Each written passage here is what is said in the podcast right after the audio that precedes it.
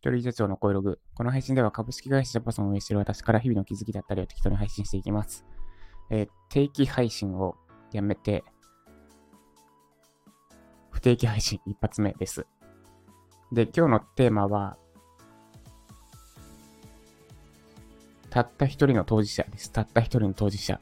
ちょっとに、あえて匂わせなタイトルなんですが、なんか、まあ、コンテンツ作ってて何でもいいです。動画、YouTube に上げる動画とか、あるいは SEO 記事とか、あるいはオンライン講座用の動画とか、Kindle とか、な、なんでもいい。何かしらコンテンツを作ってるときに、あれ？これでいいのかって、しまようというか、迷走する？もう何度見ても直す箇所が出てくる。で、何がいいのかわからないみたいな状態になることってありませんか？で、私もあります。で、そんな時にの解決策が冒頭のたった一人の当事者です。たった一人の当事者。で、何かっていうと、まあ、ターゲットがいるじゃないですか。あなたがこれから今作ってるコンテンツ。こういう人に受けてほしい。まあ、例えば私だったら、ウェブライター初心者で、どまあ、独立を目指すウェブライター初心者ですかね。端的に言うと。に向けてコンテンツ作ってて。で、ただ、その設定を元にして書くだけだと、やっぱり、あれ？これはどうなんだ？わかりやすいのか？そして、この流れでややりやすいのか？行動できるようになってるのかってなるんですよ。で、それを助けてくれるのがたった一人の当事者です。で、重要なのが当事者ってこと？つまり、私で、今言った私の、で言うと、独立を目指すウェブライター初心者。ま、まさにその状況の人です。それが当事者ってこと？で、そういった人がたった一人でもいれば、その人に見てもらって実際に聞く。反応を得るって言ったらいいですかね。ができると、より早く、そして間違いなくクオリティの高いものができるはずですってお話です。で、も、全部言ったんですけど、お話です、いつ。で、これ、大事なのが当事者ってところで、多分、第三者に見てもらうってのは、割と誰でもやってるはず。例えば SEO 記事であれば、なんだ、ディレクターがいればいい、ディレクターが見ますし、であるいは明日の自分ですね。え時間を置いて自分自身が遂行する。そうすると第三者視点で見れるとかあるんですけど、それだと足りなくて、何が足りないかっていうと、当事者目線です。で、当事者になりきって見る、コンテンツを見る、読むなりすれば、まあ、近い、一応それっぽいことできるんだけど、でも、それでも当事者ではないんですよね、結局。ウェブライ、独立しようとしてるウェブライター初心者の気持ちなんて私もう忘れちゃいました。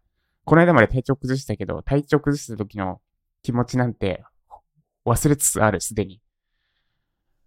なんで、当事者の気持ちってのは当事者にしかわからない。じゃあどうしたらいいのかというと、当事者に聞くってことです。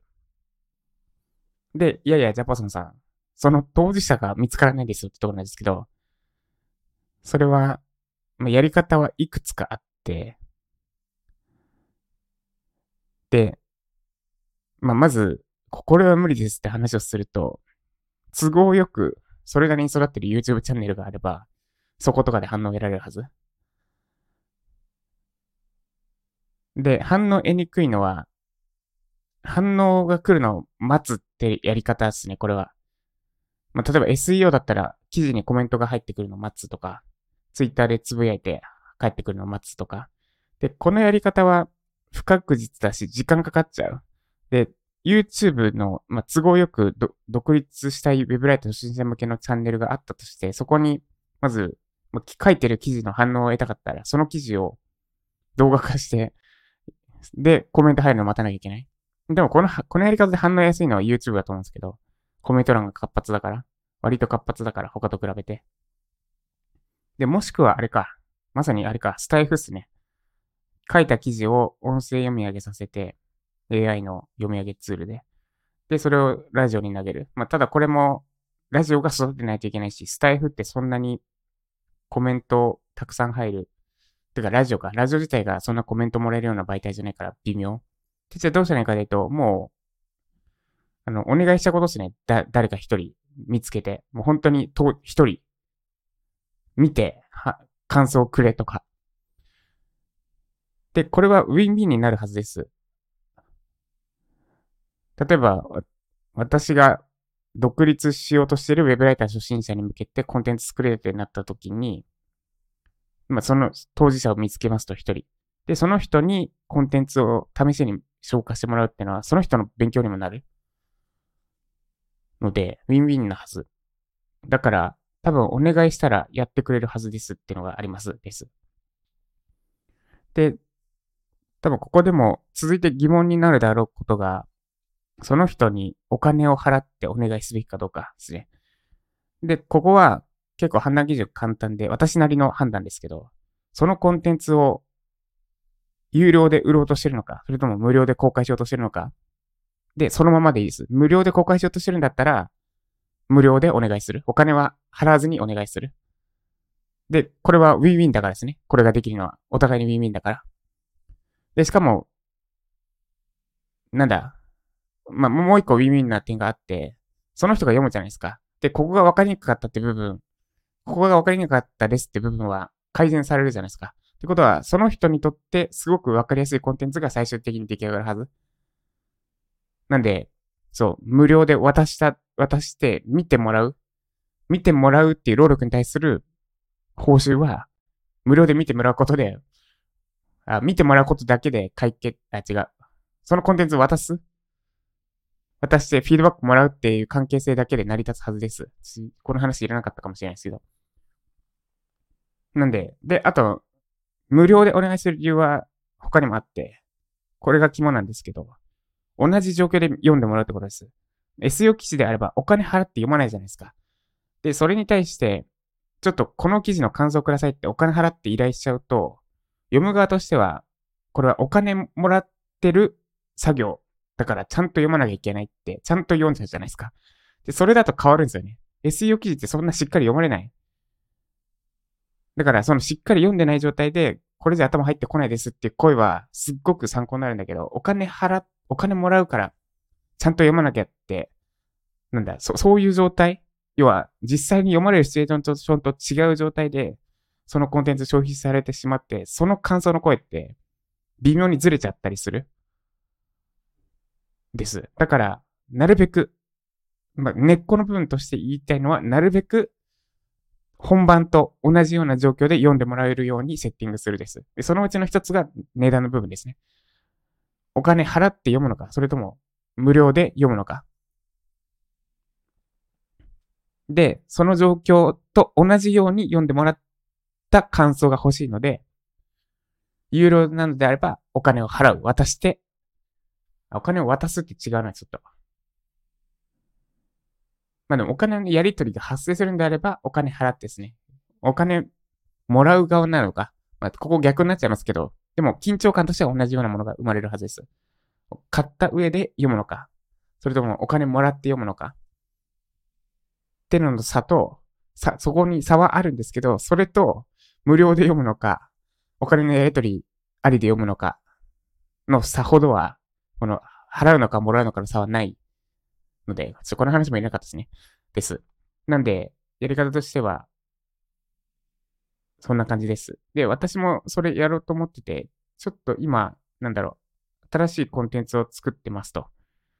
で、これは、今までの SEO 記事の書き方とか、あるいはあれか、動画講義の作り方とかを結構、私の中でテンプレ化されたものがあって、このやり方でやれば間違いないなってのがあったんですけど、あったし、それも、そんなに、なんだ、一般的に言われてるやり方とはそんなに乖離してないやり方があったんですが、それを結構ぶち壊さないと作れないようなものを作ってて、で、結果、迷走してるんですよね。なんか、毎日遂行しても、毎日直せる、直すべき箇所が出てくるというか、で、あと、わかりやすさってなんだっけみたいな。なんか、結論ファーストで最初に全部の情報を伝えるって、場合によっては不親切な時もあるなと思ってて、要は、なんだろう、何もわからない人に正しい結論を伝えたところで何にも伝わらないし、なんか、う、ちょっと難しそうだなって身構えられてしまいかねないですよね。じゃあ、どんなのがいいかっていうと、ざっくり全体概要を伝えるってこと？で、ただしそれは正しさとは離れる。正しくはなくなってしまうみたいな。で、しかも、わかりやすさを重視すると、厳密な正しさとか、あと、なんだ、記事全体の綺麗な構成とかが犠牲になる。で、ただ、それでも何のために読んでるのかっていうと、理解するため。だから、なんか綺麗な構成とか、結論ファースト、とにかく結論ファーストでとかのルールとかって、わかりやすさが優先されるべきだなとか、まあそう、瞑想してるんですよ、とにかく今言ったような感じで。で、なんで、そう、誰か一人に、特定の誰か一人に見てもらう方かと思ってます。で、これは特定の一人とは言ったんですけど、当事者、たった一人の当事者が、とは言ったんですけど、当事者であれば一人である必要はないくて、まあでも、たった一人って言ったのは一人でいいから、た、ゼロ人と一人はもう段違いで、もちろん一人よりも二人の方がいいし、二人よりも十人の方がいいんですけど、それでも一人入れるだけでもうゼロ、ゼロと一の差が凄まじい。もう一人いるのと十人いるのそんな変わらないんだなら。けど、誰もいない、当事者に何にもチェックしてもらってないのか、それとも当事者にたった一人で見てもらうのかでは、クオリティに段違いの差が生まれて、そしてあなたがコンテンツ作るときの迷いも一気になくなるはずだし、そしてさらに具体的なペルソナとして、その生きたその人がいるから、もう、それこそ本当にいいコンテンツを作りやすくなるはずです。ぜひ実践してみてください。そして私は実践しますです。で、実際には、あれですね。あの、まあ、無料で配るコンテンツなんで、ちょっと一応募集はかける。ただ感想くださいだけだとやらないと思うので、グループを作ると思います。メルマガで投げるかな、まずは。ちょっと今、こういうコンテンツ作ってて、感想の声をが欲しいです。で、協力して、ベータ版をお渡しする代わりに感想の声が欲しいです。で、感想は、返せるときで構いません。的な感じかな。身構えずに自然に見てください。で、その感想の声はコンテンツに反映します。みたいな感じかな。で、まあ、これだと不特定多数だから、まあ、具体的な誰かがいてもいいかなとかなんですけど、そう、そんな感じです。ということで、以上、久しぶりのラジオでした。で、まあ、ちょっと余談もすると、体調が多分戻りました。で、まあ、一応戻りつつあったけど、朝起きれない状態が続いてて、で、4日前かな？水曜日ぐらいから急に朝起きれるようになりました。従来の朝6時台に起きて、毎日30分散歩するが、この4日間連続でできてます。で、まあ、やっと戻ってきたな感ですね。で、私にとっての普通ってここなんですよね。その朝、目覚ましなしで6時台に起きれる。そして散歩に迷わず行ける。今日やめとこうかなとかってならない状態。で、多分、体調とか何かがおかしくなるきっかけとしては、まず起きれないじゃなくて、散歩がめんどくさくなるってことなんだなって今回の経験で思いました。例えば今回もそうでしたね。